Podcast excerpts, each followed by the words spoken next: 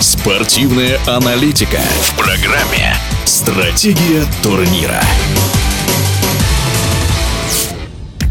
Легенда Национальной баскетбольной ассоциации Лос-Анджелес Лейкерс Леброн Джеймс подумывает над завершением своей спортивной карьеры. Контракт 38-летнего нападающего рассчитан еще на два года. В нынешнем розыгрыше плей-офф форвард принял участие в 16 играх, набирая в среднем 24,5 очка. С комментариями в эфире спортивного радиодвижения автор и ведущий баскетбольного тележурнала «Вид сверху» на Матч ТВ Никита Загдай.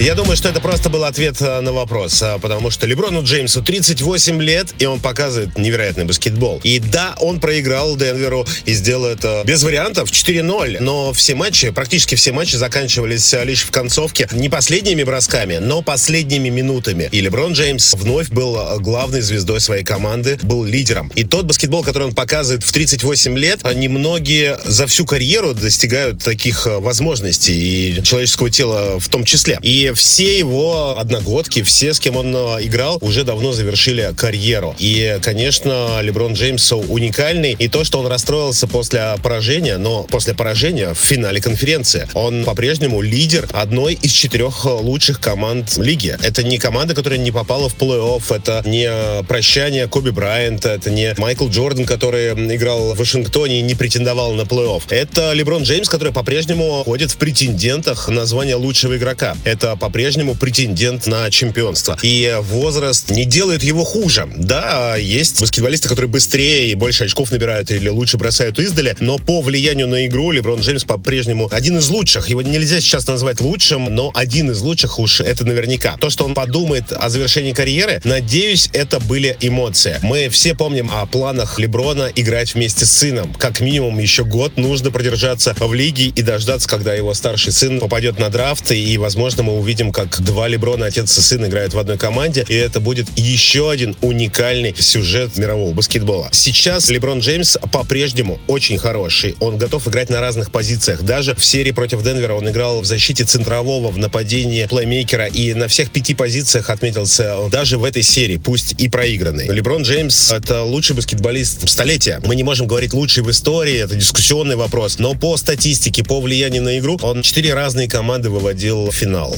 Он в каждом своем победном чемпионате становился лучшим игроком. Даже Коби Брайант выигрывал чемпионат вместе с Шакилом и уступал ему звание лучшего игрока финала. Леброн Джеймс всегда номер один в своей команде на протяжении 20 лет. Это серьезное достижение, но и кроме того, что переписаны все рекорды, это лучший игрок в плей-офф, согласно статистике. Это лучший снайпер в истории. Это по-прежнему феноменальное тело, и это по-прежнему Леброн Джеймс, которого мы ждем в следующем году на площадке.